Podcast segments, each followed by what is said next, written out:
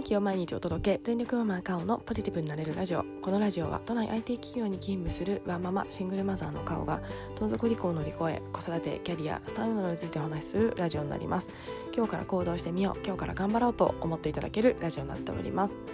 はい、えー、おはようございます今は火曜日の朝になっております。えー、今日からまた天気が、えー、関東は悪いらしいので、えー、ちょっと嫌だなと思いつつですね、えもうすぐ梅雨も終わるかなと思いますので、え頑張っていければなと思っております、え暑くなってきましたので体調などを崩されないように皆さんお気をつけいただければなと思います、え今日はなんですが、え今日6月30日はですねなんと1年の半分の日になります。はい。早いですね。もうあのお正月あの元旦から今年2020年が半分終わってしまったと思うとですね本当にあっという間だなと思っております。時間の流れって早いですよね。えー、で、えー、まあ、正直ですねまだ完全に私振り返れてはいないんですけれども一つですね6月入ってからですが、えー、この半年で変わった点というのが大きく変わった点というのが一つあります、えそれは何かというとですねマイクロステップではありますが机の上をきれいにするという本当に些細なことですが、えー、そのことをですね約23週間継続したところ習慣化いたしました、まあ、習慣化というかもうしないと気持ち悪くて、えー、ちょっと嫌だなっていう気持ちになっているので、えー、ちゃんと寝る前に机の上をきれいにする。あとは、えー、棚の棚もきれいに棚もですね、うんと、ダイニングテーブルの前に棚を置いてあるんですけども、まあ、そこをある程度整理をして買ったばかりの整理をして、えー、まあ、その机の上が片付く仕組みを一緒につくあの棚も合わせて作るというような形でこの6月やってまいりました。でそれが大体出来上がりまして毎日机の上を寝る前きれいにすると決めたんですが、最近ですね出かける前もきれいにするようになりました、えー、すごく大きな変化だなと思っております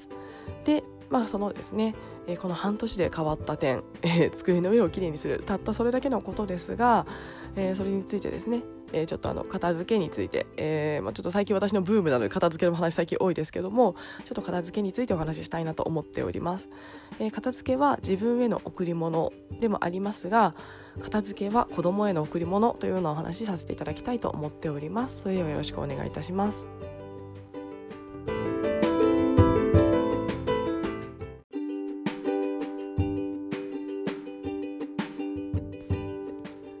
えー、まあ、部屋を片付けよう片付けようとですね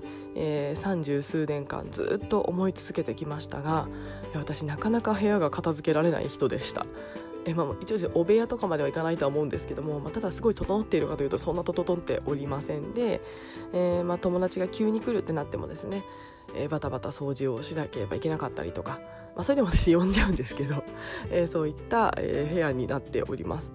で、えー、今までですね、まあ、ちょっと賃貸ということもあってやっぱりこうこの収納家具買ったところで変わっちゃうかもしれないしなとかなんかいろんな、あのー、ことが相まってですねまあ理由をつけて片付けできなかったんですけどもえとうとうですねあの昨年にあのマンションを購入しまして、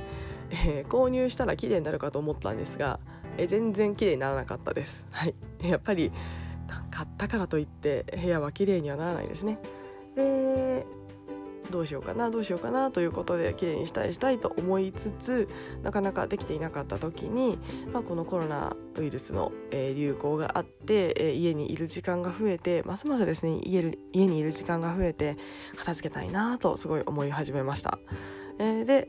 えーまあ、家にいる時間も増えましたので、えダイニングテーブルを新調したり、えー、棚を買ったり、えー、いろいろですね、あの手を加えようとしたんですがまだまだ片付いていなかった形になっています。で、えー、そんな私が、えー、3週間前ぐらいですかね、えー、ツイッターにいらっしゃるんですけども伏見っ子さんという方がですねライフオーガナイズセミナーをやってくださいまして、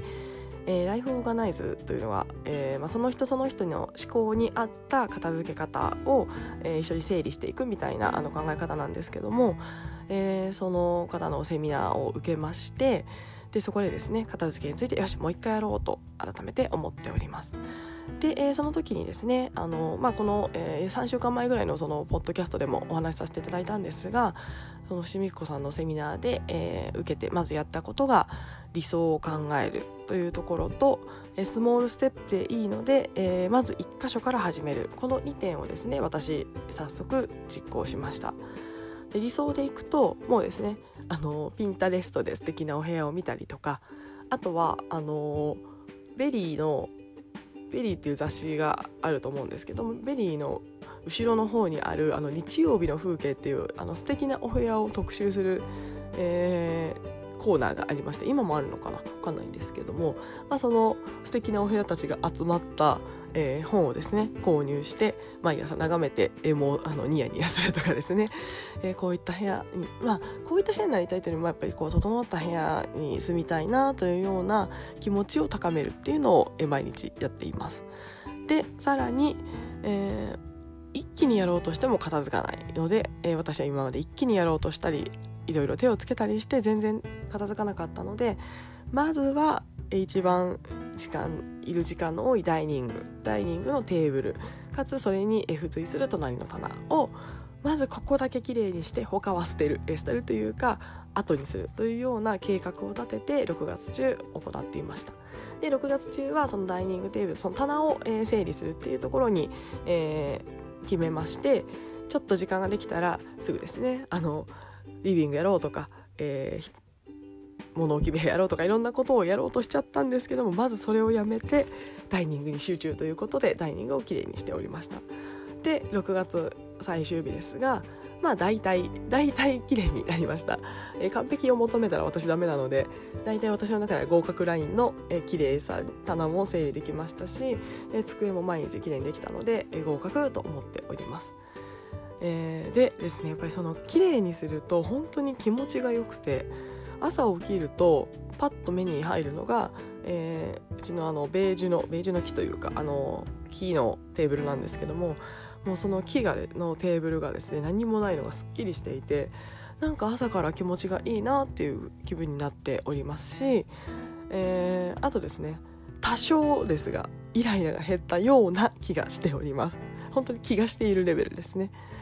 やっぱりですね部屋が荒れているとそれだけでちょっとイライラしてしまうのでそれによった息子へのイライラをこうちょっと八つ当たりじゃないですけどやっぱり出してしまってた時っておそらくあったんじゃないかなと思っています。怒る総量の1割ぐらいは多分部屋が散らかっていることによるイライラから来るものだったような気もしています。その1割が0.3ぐらいになったかなと思うので 1日1回か2回ぐらいは怒るのが減れた減ったんじゃないかなと思っております、えー、なのでですね片付けって自分のためだけじゃなくて息子のためにもなるんだなと思っております。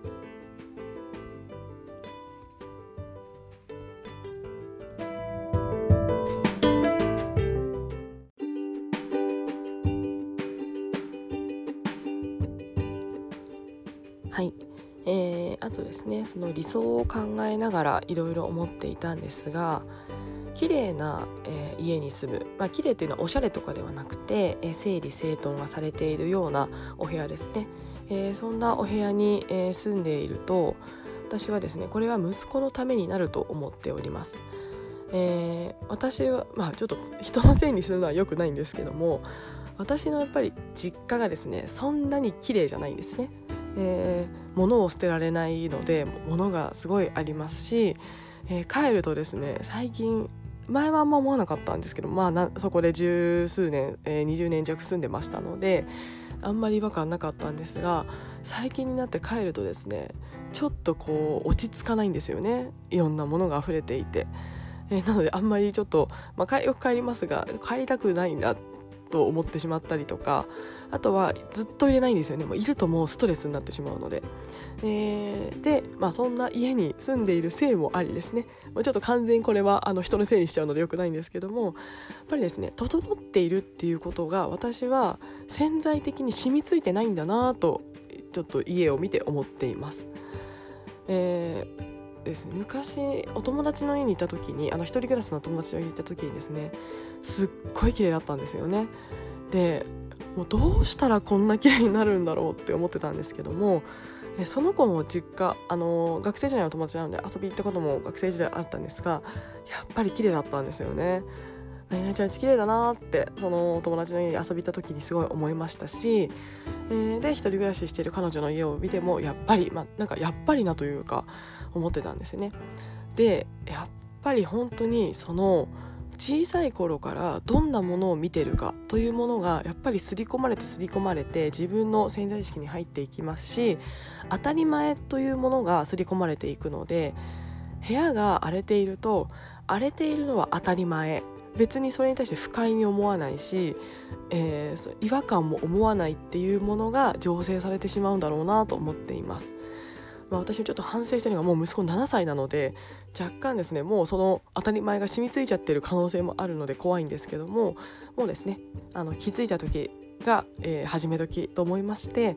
えー、今からですが、えー、本当に家を整えて息子の中でもですね、えー、家は整って綺麗なものあもちろんあの多少散らかっててもいいと思うんですよね。えただ、え、何らかの時は基本は、え、整っているベースがあって、えー、まあなんかイメージちょっと掃除すれば元に戻るみたいな基本いつも完璧に塵一つない埃一つない家を目指してるわけではなくて生活感は私全然あっていいと思ってるんですけども、まあ、何らか人がすぐ呼べるとかあとはあの不快にならない程度の、えー、レベル感の整え方をしたいと思ってるんですけどもなんかそれをですねあの息子の当たり前にしてあげたいなというのを思っていまして。えー、私はですね、あの、そこの息子のために息子の当たり前を作ってあげるために部屋をきちんと整えなければいけない。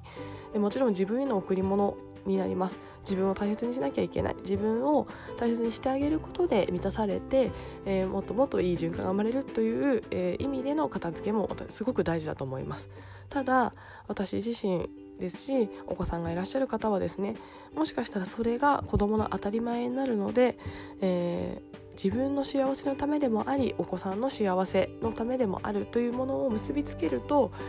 逆にですね自分のためだけだとちょっと あのやる気失せちゃうことあるんですけども、えー、子供のためになるという気持ちがあればですねもしかしたら今日ちょっと眠いな片付けるのめんどくさいなって思う時もその手がちょっとだけ動くかもしれないなと思いますので、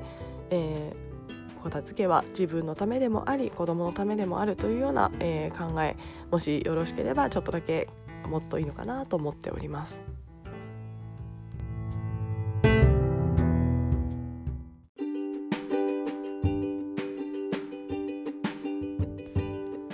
はいえー片付け部屋が整っていると私は時間を埋めると思っています。まあ今時間を埋めてない私が言うのもすごく恐縮ですがやっぱりこう探し物の時間だったりとか何か物がないストレスとかえー、あとはですね生活動線とかも悪いともうそれだけで多分ロスタイムいっぱいあると思うんですよね、えー、なのであとはですね片付けたいって思う気持ちとか、えー、なのに片付けられないって悩む気持ちとかえー、あとはですね、まあ、それによって、まあ、例えばあの大人になってですね息子が大人になって、まあ、何かセミナーに出たりとか、えー、なんかですね時間とかお金がかかる可能性があると思いますまさに私が今お金と時間をかけて部屋を片付けようとしているので、えー、それがですね息子にもそのまま行ってしまうのかなと思います。えー、なので私が片付けられた空間を提供してあげられることで息子の時間を生んであげられる。息子が大人になった時の時間を生んであげられる可能性もあるのかなと思っています。私はやっぱり人生で一番時間が大事だと思っておりますのでその時間をまあ奪うというかような行動をですね親の私自身が息子に染みつかせてしまうっていうのは本当にですねちょっとやりたくないなと思っていますので、えー、もう7歳。まあ、なかなか潜在意識にはすり込んでしまったもうすり込まれてしまったかもしれないんですがちょっとずつちょっとずつ変えていきたいなと思っております。えー、ただこれはですね、えー、私も息子が小学生に上がったというあの一つ大きな、えー、ターニングポイントがありましてお子さんが小さい方はですねなかなかそうもいかないと思います。えー、子供片付けられないですし、えー、汚すしえー、それをですね綺麗な家を保とうって私は正直ちょっと難しい。できる方もいるんですけどもそれをやらなきゃと思うとすっごいストレスだと思っています、えー、なのでですね、えー、子供お子さんが小さい方っていうのはその理想をちょっとあの下げていいと思うんですよね。あの完璧に綺麗に整ってる部屋ではなくて、えー、まあ物がえー、いつもの場所にある家とかですね。あとはあの多少ここは散らかっててもいい場所とかお子さんが子供が遊ぶ場所は散らかっててもよくてただ自分がいるところだけは綺麗にするとかですね。なんかそこは本当に完璧を目指さない方が私はいいと思っています、まあ、ちなみに私も完璧は目指してません。あの本当にチリ一つない埃一つないあの綺麗なピシッとした雑誌に出てくるような部屋は私求めて求められないというかあんまそこは理想にしないようにしています。え私は本当にあのインテリアとかもそんな凝ってないですしあの息子の写真とかも貼りたいですし作品とかも貼ってあげたいしおもちゃとかも息子が集中しているものをそのままにしておきたいのであの目指すようなですねあのモノトーンの、えー、素敵な白と黒とのお部屋とか無印良品に囲まれたあのピシッと整頓整頓されたお部屋とか綺麗だななりたいなと思うんですけども多分私それやっちゃうと苦しいのであくまでも自分の生活に合った理想を、えー、追い求めてやっていきたいなと思っていますのであんまりですね片付いてない片付いてないってストレスにあの感じないでいただきたいなと思います。えー、本当にあのそれは子どもの年齢とか子どもの特性とかその辺りに合わせてストレスのない範囲の理想をまずは掲げて、えー、そこを達成していくで子どもが大きくなってきたり、えー、もうちょっと状況が変わってきたらもうちょっと上のランクの、えー、綺麗さを求めるとかなんかそういった形でですね、えー、家って、えー、家族と共に成長していくみたいな形でいいんじゃないかなと思っております。